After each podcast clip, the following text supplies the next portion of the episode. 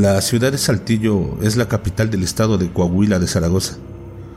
Esta ciudad es famosa por su producción de pan de pulque y por sus multicoloridos zarapes que son toda una belleza. El origen de su nombre es un tanto obscuro. Para algunos estudiosos de la filología, su nombre proviene del chichimeca y significa tierra alta de muchas aguas. Para otros, proviene del nombre dado a un salto de agua, a cuyo pie se fundó la inicial villa, a finales del siglo XVI, gracias a un portugués llamado Alberto del Canto, quien la llamó Villa de Santiago de Saltillo. Varios siglos después, en esta misma ciudad, vivía una muchacha llamada Laura, que era un tanto cuanto vanidosa, y le gustaba tomarse fotos en un espejo de su recámara. Una cierta noche, después de haberse sacado una serie de fotos frente al espejo con cierta coquetería, ya cansada, se metió en la cama para dormir y lo hizo profundamente. En la madrugada empezó a caer una fuerte lluvia y un trueno despertó a la muchacha e iluminó la recámara por unos cuantos segundos. Tiempo suficiente para que Laura viera en el espejo a una serie de personas sin cara, pero a pesar de lo cual tenían los ojos fijos en ella. Esas terribles miradas le produjeron un medio cerval y se le puso la carne de gallina.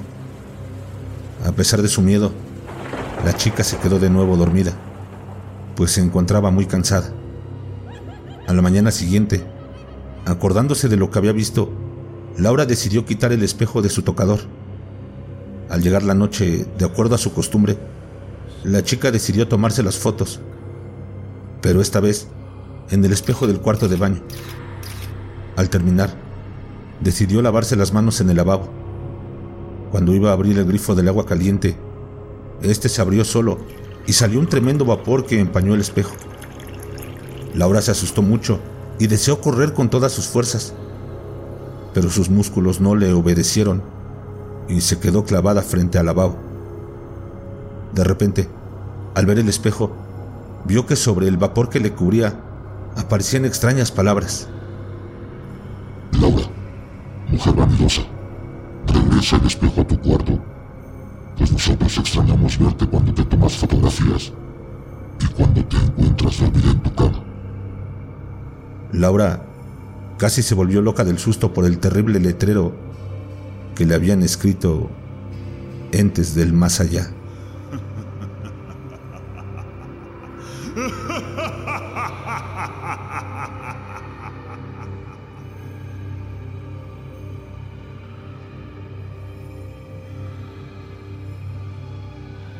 Año de 1873 vivía en la villa de San Francisco de los Patos, Coahuila de Zaragoza, hoy llamada Villa del General Cepeda, un gallardo y joven militar que estaba bajo el mando del famoso general Victoriano Cepeda y se encontraba comprometido con una hermosa muchacha de la villa. Como era tradición muy antigua, la novia se encontraba depositada en la casa de los padrinos hasta que se efectuase la boda. Un día antes de la boda, hubo una escaramuza entre las fuerzas del Congreso y el gobierno del Estado en el rancho de San José del Refugio, cercano a la población de Villa de los Patos. El joven militar acudió a la casa donde se encontraba su amada para informarla que tenía que ir a la batalla, pero que regresaría para casarse como tenían planeado. Le dijo que no tenía por qué preocuparse, que acudiría puntual a la cita y cumpliría con su promesa para ser felices toda la vida. La mujer lloró mucho por la partida de su novio, pero se resignó porque sabía que era militar y debía cumplir con sus obligaciones pero quiso la mala fortuna que el joven muriese en combate, lo cual obviamente le impidió cumplir con la palabra dada. Mientras el novio moría desangrado por una bala que le perforó el corazón, la joven se alistaba para la boda y se ponía su hermoso traje blanco mucho, muy feliz. Al enterarse por los padrinos de boda de la muerte de su prometido, la chica se volvió completamente loca y en su locura salía por las calles de la población a caminar sin rumbo durante horas y horas. Se le veía salir de la iglesia de San Francisco de Asís para regresar a la casa de los padrinos donde había sido depositada. Esto ocurría todos los días. Así estuvo la infortunada mujer durante muchos años, hasta que la muerte misericordiosamente se la llevó. Pero el espíritu de la muchacha continuó pasando por las calles y habitando la casa de los padrinos de la boda donde había sido depositada, en espera del regreso del difunto.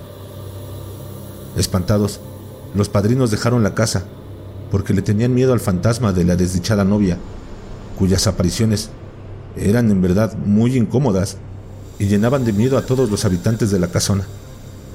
Sin embargo, pasados muchos años, los que iban a ser los suegros de la novia decidieron adquirir la casa embrujada y alquilarla. No tenían miedo de la pobre loca.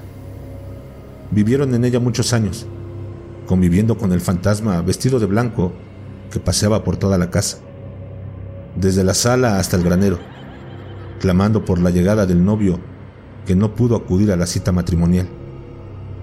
Hasta la fecha, en tal casa, se puede ver a la joven desolada flotando por la casa, pues sus pies nunca tocan el suelo, luciendo su hermoso traje blanco de encajes, un ramo de flores en las manos y un albeo chal que le cubre la cabeza y la cara.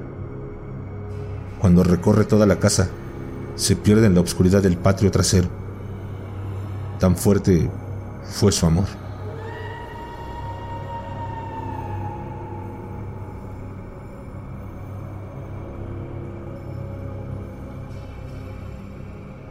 En la ciudad de Coahuila se cuenta una leyenda desde hace mucho tiempo.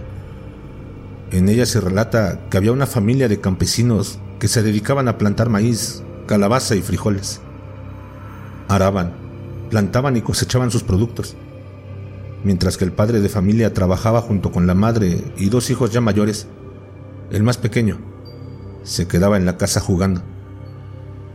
Un día en que todos estaban trabajando, se dieron cuenta de que Carlitos, el hijo menor, tenía largo rato que no salía de la casa, como solía hacerlo de vez en vez para mirar a sus familiares trabajar en la milpa. Cuando la madre entró a la casa para ver qué pasaba, encontró al pequeño como pasmado. Estaba quieto, no oía ni hablaba. Al verlo en ese estado, la madre fue a traerle un vaso con agua, a ver si reaccionaba. Cuando la madre le iba a dar de beber, Carlitos comenzó a llorar desesperadamente y le dijo a la mujer que había visto dentro de la casa a un hombre vestido de fraile y que cuando trataba de acercarse a la figura, ésta desaparecía para volverse a aparecer. Nadie de la familia creyó lo que contó el pequeño. Sin embargo, el hecho sucedió en muchas ocasiones, y ya no solamente se le aparecía al niño, sino a todos cuando se encontraban reunidos en casa. Las apariciones del fraile se hicieron continuas e insoportables, pues todos estaban aterrados y no sabían qué hacer. En una ocasión, el fraile les dijo con una voz cavernosa que por favor le dedicasen una misa, pues su alma estaba en pena y no tenía descanso. Que unos bandoleros le habían matado cuando se dirigía a entregar a sus superiores las limosnas de todo el año y monedas de oro que un ricachón había obsequiado a la iglesia. Los ladrones le habían robado las limosnas, pero no el oro, que llevaba escondido en la carreta en que viajaba. Se había salvado de milagro. El fraile les dijo el lugar donde había quedado la carreta y dónde se encontraban las monedas, que usaran unas cuantas para pagar las misas y que se quedaran con el resto. Así lo hizo la familia. Encargaron misas todo un año para que el religioso descansara y las horrendas apariciones no volvieron a tener lugar. Con el dinero, compraron una tienda y ganaron mucho dinero, gracias al alma en pena del buen fraile dominico.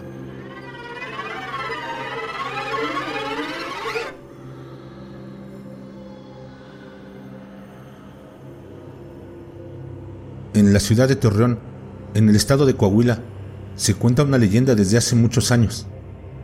En ella se relata la historia de un hombre que salió borracho de una cantina para dirigirse a su casa. En una calle vio a una hermosísima mujer toda voluptuosidad y vestida con una túnica blanca que se le ajustaba al cuerpo provocativamente. El hombre la siguió y empezó a decirle requiebros obscenos a la mujer, quien a su vez le hacía señas como invitándole a seguirla. Tan omnibulado iba el borracho viendo el cuerpo sinuoso de la dama que no se dio cuenta que entraban a un viejo cementerio. Cuando la mujer detuvo sus pasos, todo se oscureció más y el lugar se enfrió sobremanera. El hombre, en el colmo de la excitación sexual, puso su mano en el hombro de la mujer y le dio media vuelta, esperanzado en ver la hermosa cara de la joven de cuerpo tan tentador. Pero, ¿cuál no sería su sorpresa? Que al verle el rostro, se dio cuenta que era el de un horripilante caballo, de ojos rojos y de cuyo hocico salían escalofriantes relinchidos. Al siguiente día, el cuidador del panteón encontró al hombre muerto, con una expresión de horror en la faz. Se trataba del fantasma de una mujer que fue víctima de un ritual satánico, en el cual fue torturada, maldecida y sacrificada, y condenada a deambular por toda la eternidad, seduciendo y asustando a los hombres que andaban fuera de sus casas a deshoras, sobre todo a los borrachos libidinosos.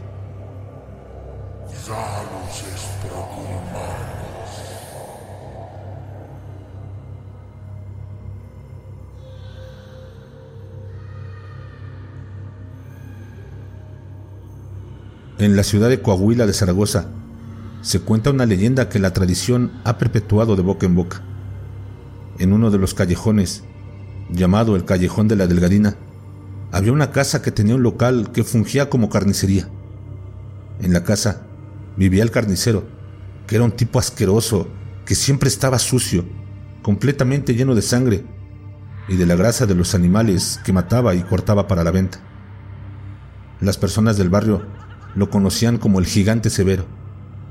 Este hombre estaba casado con una mujer, que a su vez llevaba por mote la trenzona. Se trataba de una mujer infiel que le ponía los cuernos al carnicero con gran desparpajo.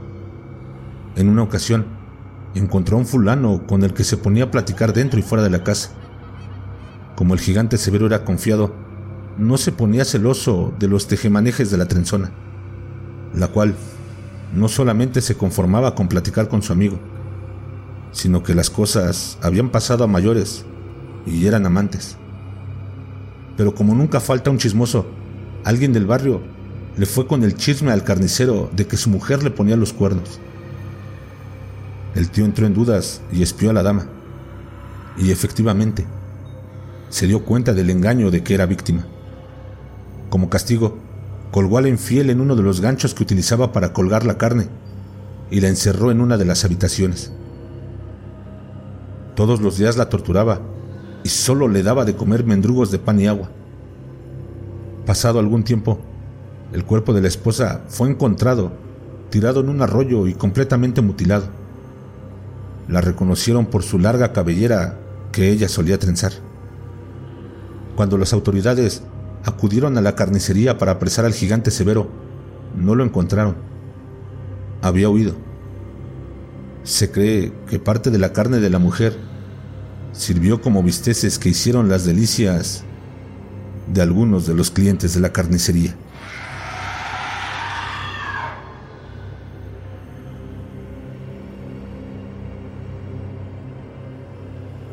En Saltillo, la capital del estado de Coahuila de Zaragoza, situada en el norte de la República, una leyenda muy popular relata un hecho inverosímil. El 4 de octubre de 1972, un tren que venía de Real de 14 chocó contra otro.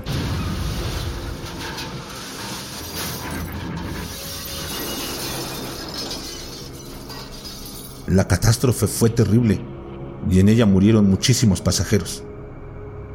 La vía donde ocurrió el percance se cerró y nunca se volvió a utilizar, quedando en el lugar los vagones del ferrocarril abandonados como chatarra. Pasado el tiempo, una noche invernal, un vigilante nocturno, un sereno, al hacer su ronda, acertó a pasar por el lugar del choque. De pronto, escuchó el llanto de un niño que procedía de uno de los vagones.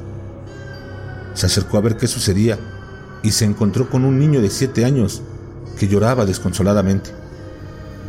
El sereno le preguntó la causa de su llanto y si vivía por ahí. El niño, sollozando, le contestó que no vivía cerca, que venía en un tren con su mamá y que ahora no la encontraba.